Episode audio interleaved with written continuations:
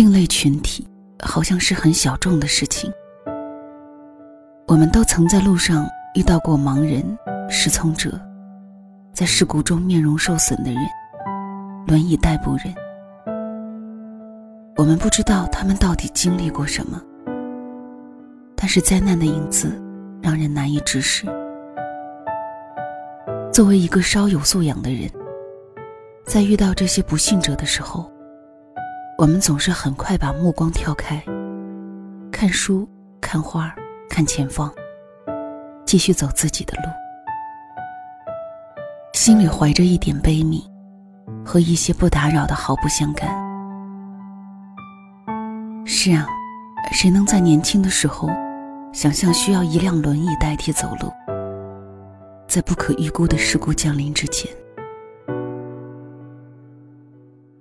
在我的朋友里，第一个用上轮椅的倒霉家伙是秦路彤。秦路彤去监察公司工地的那天早上，像往常一样，甜蜜的吻了江小月。他们约好晚上一起去大唐芙蓉园门口，吃一家新开业的重庆火锅。然后去旁边不夜城看一场夜场电影。当头顶那块预制板从天而降的时候，秦路彤就知道，这一切都不复存在了。他在那一刻闭上眼睛，同与江小月有关的余生作别。那场事故的结果是，秦路彤从死神手里逃了出来。却因此砸伤胸椎，而落成下肢瘫痪。秦路彤第一次知道了什么叫命运弄人。出事后的前三个月，在大家的鼓励下，秦路彤打了鸡血似的投入康复训练。病友们说的再悲观，他也不能接受下半生不能行走的事实。他和江小月已定于年底结婚。他不要这样的不幸落在他们的生命里。自我催眠般一再同我们说：“我相信自己，一定会重新站起来的。”我们一个个都像小鸡啄米一样，拼命点头。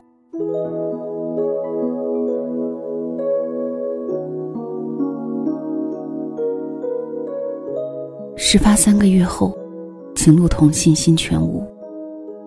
开始相信，自己下半生要与轮椅为伴。秦路童摸过电，试图割脉，每一次都被救下。最后，他终于放弃自杀，但是坚决要把身边的江小月赶走。他还让我们帮忙劝劝他。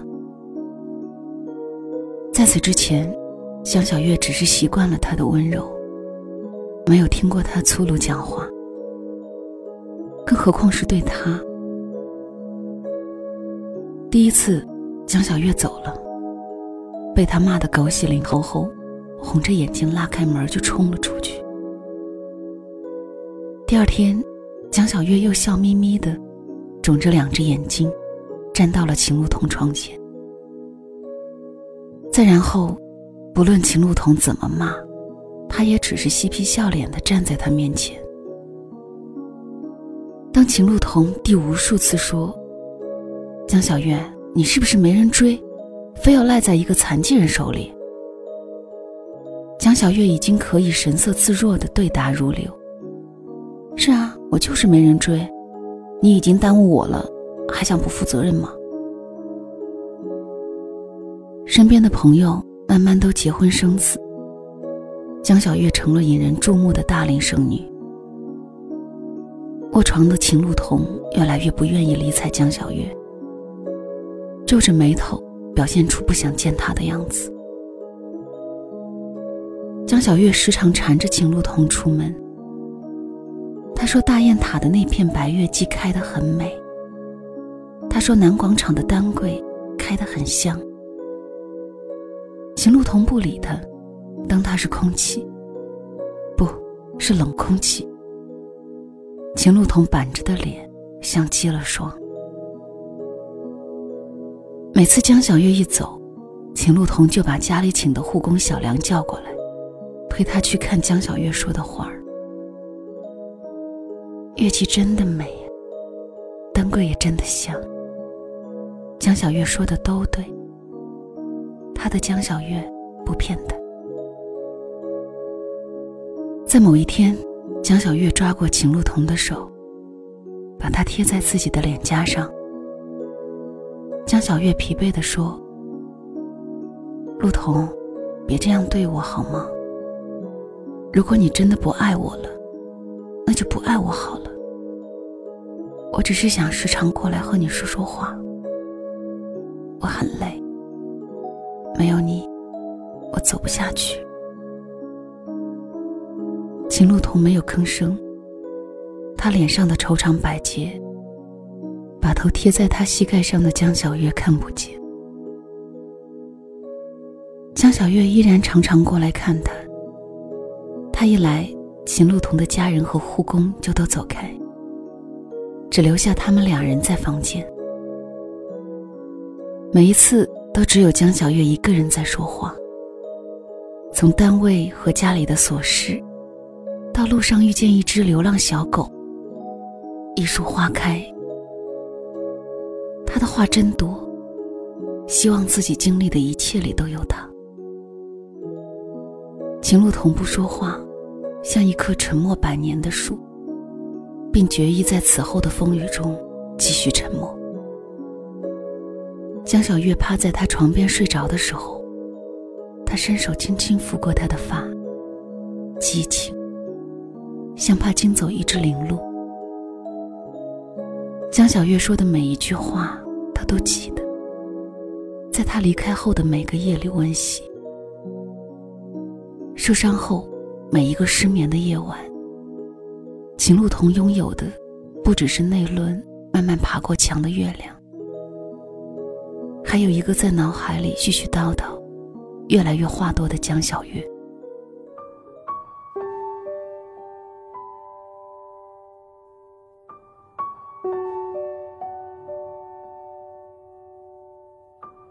在网上看到英国科学家以芯片技术有效治疗瘫痪的消息后，秦路彤很激动。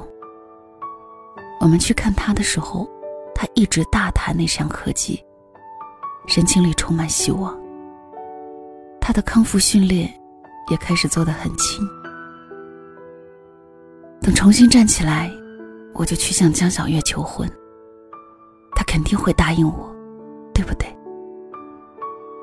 趁朋友们在客厅里围看一档人气爆棚的娱乐选秀节目，邢路彤私下悄然对我说道，脸上带着一抹喜，带上他最喜欢的银莲花，叫上所有他喜欢的朋友，扎无数飞翔的氢气球，在他觉得美的大雁塔，偷偷为他准备一场，虽然自己觉得幼稚。却能让他欢喜的求婚仪式，我拼命点头，趁去洗手间的时候擦掉眼泪。那时候，江小月已经有两个多月没有去看秦路彤，他大概最近过得很好，没有任何烦心事，不需要来拉着我说话，这是好事。秦路彤说。一副看得很开的样子。他已经陪了我那么久，是我难为了他。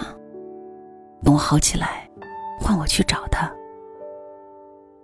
不知道江小月若是知道秦路彤这样想，会不会觉得很开心？芯片技术是一场空欢喜。无数病友曾和秦路彤一样欢欣鼓舞，最后发现。不过是截瘫论坛里的又一场空穴来风。那几年里，他们经历了芯片技术风暴，某专家在各大电视台鼓吹的神经激活疗法，云南某所谓太医的独门疗法，老中医的神奇针灸，每一次都让这些日夜渴望站起来的人充满希望，在耗尽钱财后又黯然失望。秦路桐最后还是幸运的站了起来，但不是因为任何神奇或者是高科技，依靠的是他一直以来没有放弃的锻炼，和一位经验丰富、专科老医生的调理与训练。他胸椎受伤位置偏下，找对路数，重新行走，原来并非不能。经历这一场变数，秦路桐走路的姿势变得有些古怪。但对经历过轮椅的他来说，只要还能自由行走奔跑，人群中那一点古怪算什么呢？唯一悲伤的是，身边再无江小月。那时，秦路桐不见江小月，也已经近三年。三年里。一切都来得及发生，足够一个人结婚生子，遗忘前尘旧事。秦路桐的家人这样告诉他关于江小月的一切。秦路桐心下黯然，他私下只说：“如果早知道终要别离，那时的他应该待他温柔一些的吧。”山高水长。不是所有的爱人终会在场。几年过去，朋友家有的孩子身高都过了秦路桐的腰。秦路桐专心事业，整日守在自己的小公司里，一直没有交新的女友。秦妈妈急白了头，拉着大家给秦路桐介绍女朋友。秦路桐不肯相亲，秦路桐说。爱情是碰来的，不是找来的。有人问秦路童，到底想找一个怎样的女友？秦路桐微微一笑，道：“在我好或坏的时候，都能陪我说说话的。”没有人接话，所有人都沉默。秦路桐没有跟朋友们打听过江小月嫁给了谁。爱情里先离开的那一个，总是不容易被人提起吧。你走了，只留我在原地。你走的时候，忘了像他们所说的那样，挥一挥衣袖，却从此带走了我整个春秋。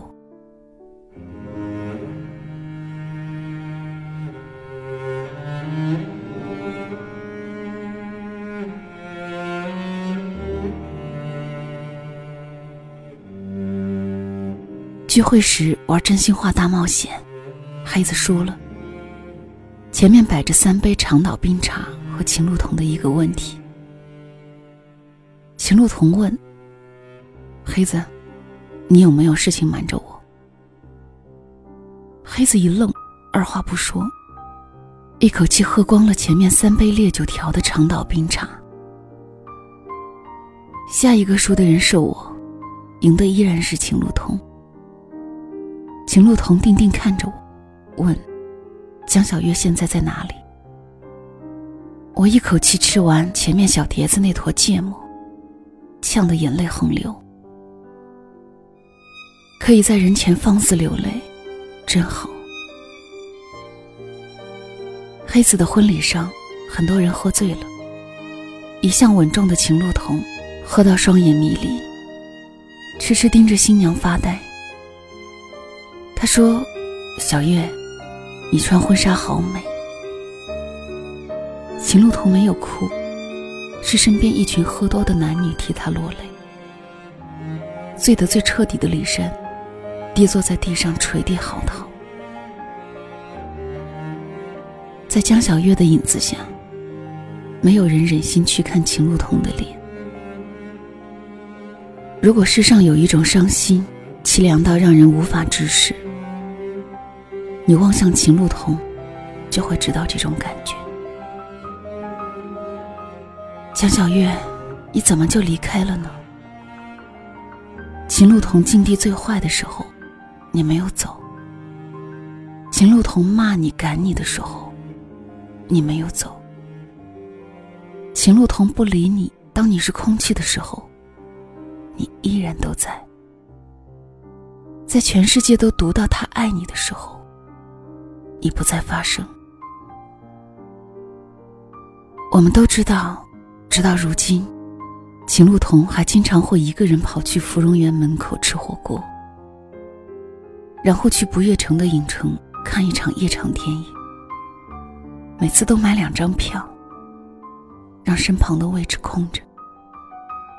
每一次喝醉，他都叫你的名字。每一次给新人随红包，他都数上两个名字：秦路彤、江小月。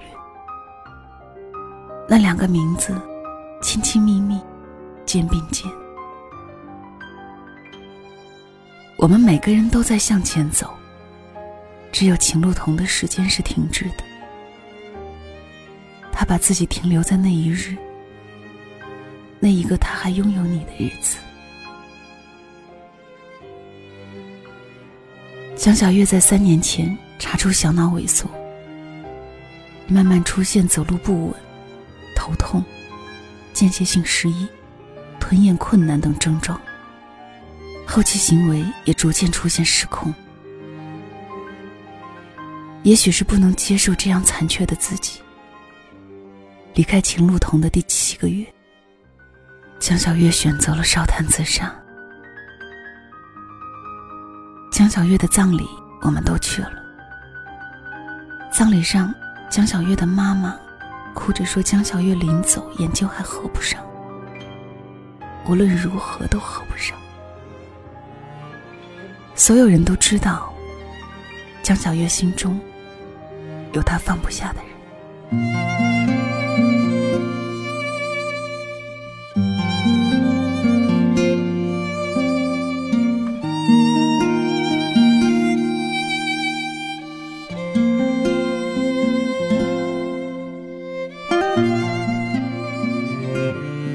秦路彤在网上见过那条女子烧炭自杀的新闻，报道所指的就在江小月所在的楼。他不敢联想，他不敢发问。曾盼望神迹一样盼望消失已久的江小月能够出现，他的心曾在某一日灵犀般的数秒锐痛。他曾梦见江小月同他告别，一袭白衣，笑意盈盈。他在梦里伸出手去，醒来满面泪水。他不相信他会离开的，他宁可相信他只是离开的。分开并不是这世界上最残忍的事。如果可以，我宁愿你在与我无关的生活里欢笑着，热闹着。俗世喧嚣，愿你在这世间重复爱情和烟火，如同你我曾拥有的那样。愿你被这世界温柔以待，无论那温柔里是否有我。在所有的死别面前，生离都是恩赐。如若可以，我愿历经这世间所有的分手课。只要你还依然好好活着，秦路彤最终还是见到江小月，是我带她去的。三环旁边的公墓，松阴蔽日，在江小月的墓前，秦路彤沉默无语。从午时到夕色，数个小时里，秦路彤只是默然伫立。像园中一棵护木松，他伸出手，温柔的抚在江小月墓碑顶上。我不敢离去，又恐惊扰他，唯有等待。暮色里，只听秦路彤终于发声，他声音沙哑，轻声说道：“小月。”我想和你说说话。刹那间，我再也忍不住，在他身后泪如雨下。这世间每天有那么多人在爱里纠葛怨憎，而我只想和你好好的说说话。大概再也没有一种温柔，大过你坐在我的对面，巧笑言喜。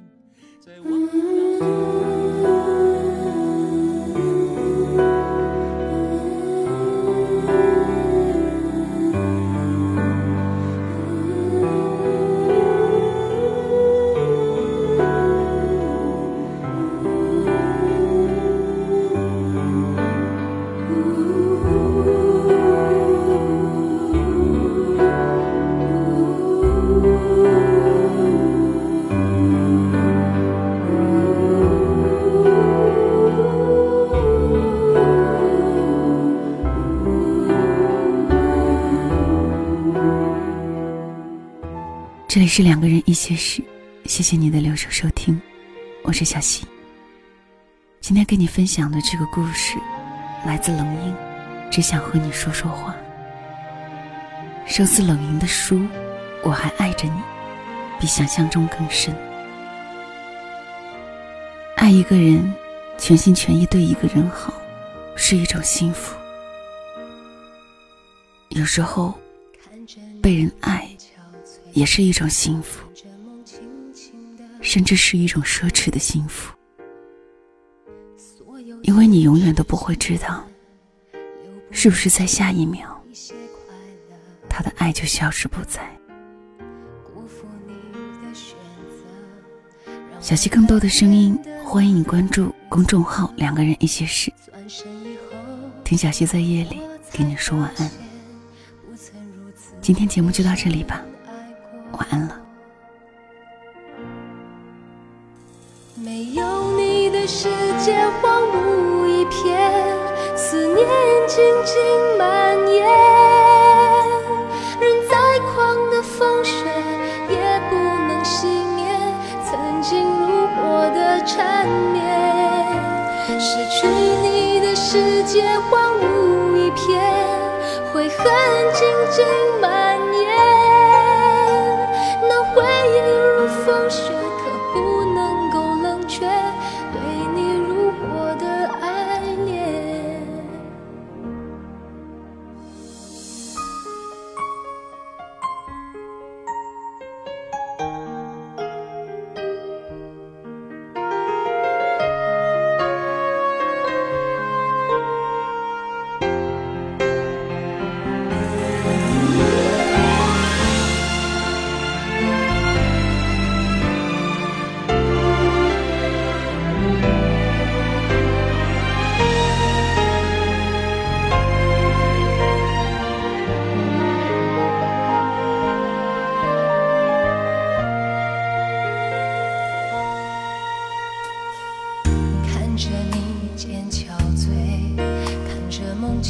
情的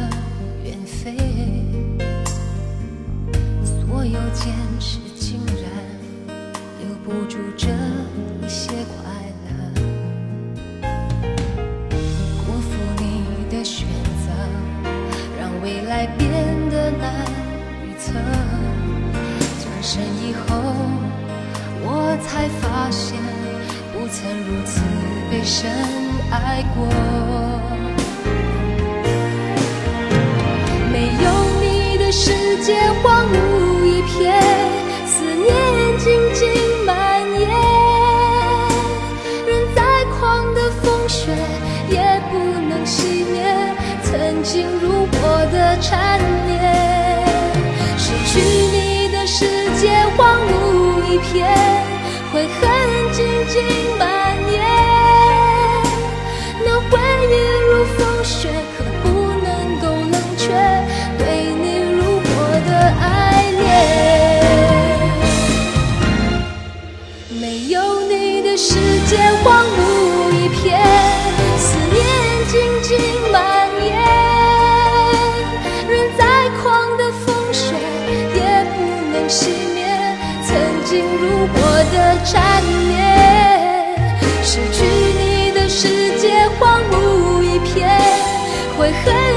静